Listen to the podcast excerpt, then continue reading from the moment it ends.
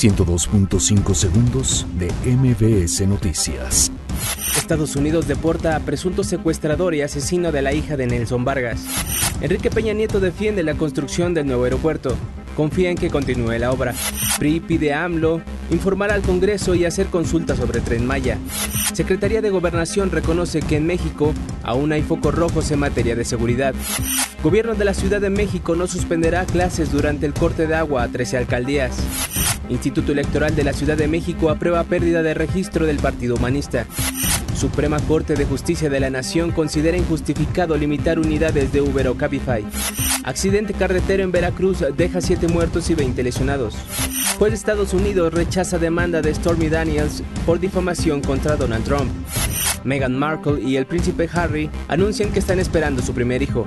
102.5 segundos de MBS Noticias.